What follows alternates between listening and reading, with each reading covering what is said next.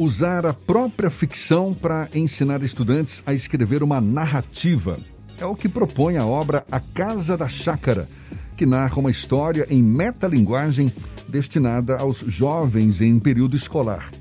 A gente vai mergulhar mais nessa narrativa ficcional, conversando agora com o autor do livro, o professor de língua portuguesa, mestre também em letras, Márcio Rabelo, nosso convidado aqui no Issa Bahia. Seja bem-vindo. Bom dia, professor.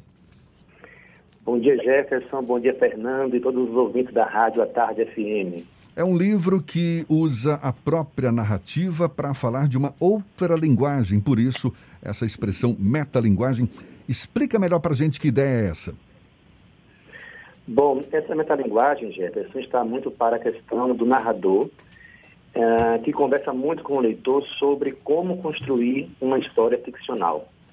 Então, esse livro, ele, ele tem uma narrativa convencional, né, com enredo e tem suas partes elementares como protagonista, antagonista, o clímax da história, o desfecho, o suspense, enfim.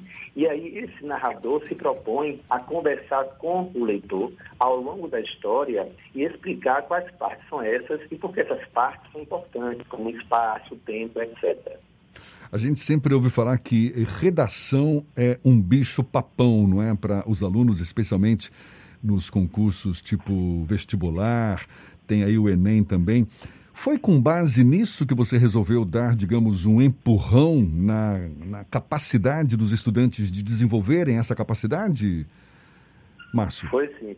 É, porque, na verdade, para chegar né, lá na, na, no momento da redação no ensino médio, ele passa primeiro né, por todo o processo ali do ensino fundamental e da educação infantil.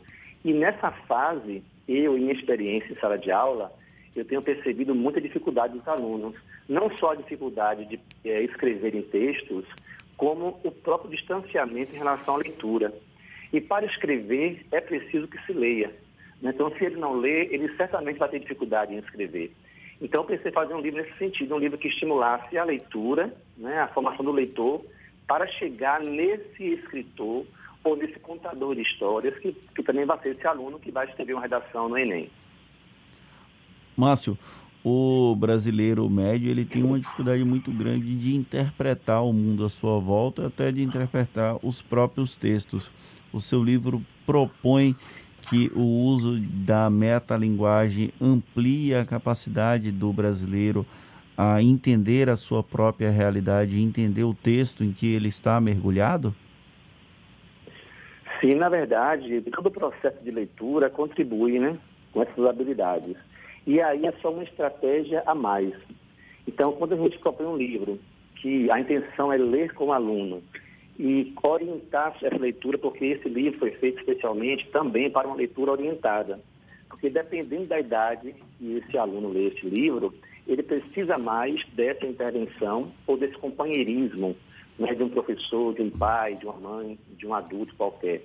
Então, à medida que a história vai se construindo, que o narrador conversa com o leitor e que esse leitor precisa também dialogar com outras pessoas para falar sobre a história, e ele consegue perceber a metalinguagem a partir disso, e ele é levado, estimulado também a escrever sua história, já é um processo que envolve tanto a questão da leitura, da análise, da compreensão, né? e se ele escreve, ele precisa pensar o texto. Então, de modo que todo o processo de leitura estimula essas habilidades. É, certamente a leitura é uma fonte muito rica, não é, para essa para o desenvolvimento dessa capacidade. E levando em conta o apoio da leitura, mas o que mais? Quais outros pontos você acha que o aluno deve levar em consideração para desenvolver uma narrativa que seja aceitável, digamos assim, do ponto de vista acadêmico? Bom, eu acho que, na verdade, é, assim, a leitura ela é o, é o passo inicial. Mas para escrever tem que ter também uma técnica, né? A técnica é indispensável, porque, veja bem, você pode ter na sua mente uma história bem construída, mas quando você se propõe a colocar essa história no papel, aí o aluno muitas vezes bloqueia. Porque como é que eu vou organizar isso? De que maneira eu vou conduzir isso? Então você tem que pensar em um estilo, em um gênero textual, em que linguagem eu vou usar, a que público está interessado. E como é que eu vou fazer que, com que essa história se construa e prenda a atenção do leitor? Onde eu quero chegar com isso? Ou seja, né, uma gama de informações que a pessoa precisa é, ali controlar para colocar essa história em funcionamento. Né? Agora, a linguagem é uma coisa essencial, porque acho, tudo começa pela linguagem. Né? É, se você tem uma linguagem muito rebuscada ou muito simplória também, isso poderá não surtir muito efeito. Então, esse equilíbrio é importante, esse equilíbrio se aprende, Jefferson, realmente com muita leitura, conhecendo outros textos, pensando esses textos e colocando em prática a sua capacidade de escritor.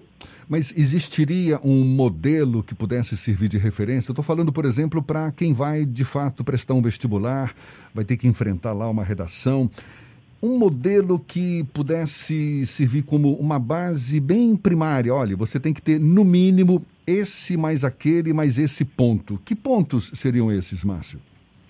Você está falando de redações para o Enem, propriamente dito? Sim. Bom, olha, para o Enem, o que é que eu vou te dizer? Você tem que entender primeiro o que é um texto argumentativo, né? para começar. Porque uma coisa é texto ficcional.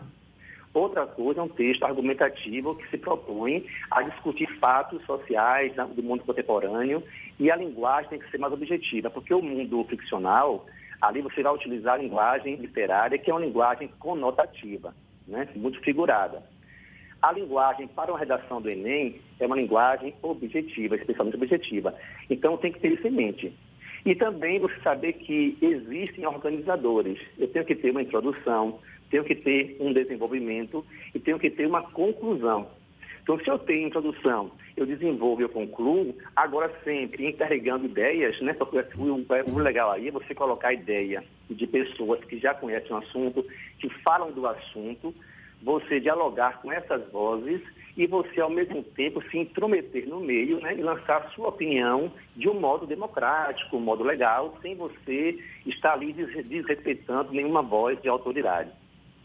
Mas mesmo com essa objetividade para uma redação de Enem ou de um vestibular qualquer, por exemplo, a criatividade, um, um toque meio ficcional também não caberia, não?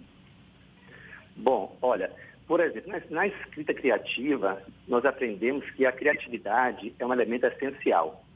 Né? A criatividade, ela traz informações necessárias. Porém, tudo, assim, a regra, a regra, ela é importante, é também a criatividade. Claro que um texto objetivo cai ali, né? Você, ninguém consegue escrever nunca somente de modo objetivo. Quando a gente fala de modo objetivo, seria a maior parte do texto é construída de modo objetivo. Claro que você pode eventualmente usar uma expressão, uma metáfora, uma parábola, né? uma construção dinâmica de modo mais é, metafórico, que leva o leitor a pensar mais sobre aquilo, porque a metáfora tem esse poder, né? De dar ao leitor a capacidade de pensar mais sobre o texto. Então, a metáfora, a parábola, esses conceitos conotativos, eles são muito bem-vindos em um texto argumentativo. Mas, claro que o predomínio vai ser a linguagem objetiva. E, sim, a criatividade, Jefferson, é indispensável. Até porque, quando você constrói um texto, por exemplo, como é que eu posso começar esse texto de um modo que meu leitor não desista no primeiro parágrafo, por exemplo? Que título do a ele para que chame atenção, mas também não fique uma coisa absurda. Eu, uma vez me contaram, e eu não sei se é verdade, que o tema de redação de um vestibular aí, isso já, já teria uh, muitos anos, foi Pingo d'Água e que uma das redações premiadas, uma das que foram mais bem avaliadas, é, é, se resumiu a, a, a, mais ou menos o quê? Mergulhei tanto em apostilas de física, química e matemática para me afundar num pingo d'água. Ou seja, é, é, não sei se isso tem fundamento, mas mostrando um pouco da, da criatividade não é? Da, da, da, pessoa. Você acha que essa visão dos, dos avaliadores é, é, leva em conta essa criatividade, essa capacidade de você também transcender um tema para além da objetividade que ele propõe? Leva sim. Embora é, o avaliador também tenha um mundo subjetivo, né? Então, essa redação que você falou aí, que teve uma nota legal, talvez, se tivesse sido outro avaliador, talvez não tivesse dado tanto assim essa nota, né, que o outro deu, entendeu? Então, são duas coisas eu posso escrever né, do meu estilo e trazer o tema a partir de uma linguagem mais criativa e esse avaliador compreender esse jogo que eu construí, e ele ir na minha e ele concordar e gostar, mas também esse texto que eu escrevi poderá não agradar a esse avaliador. Né? Ele vai considerar, sim, a ortografia, a pontuação, a concordância, essas regras todas da linguagem padrão, ele vai levar em consideração. Mas talvez ele dê um descontínuo ali né, na questão da criatividade, se ele achar que não caberia.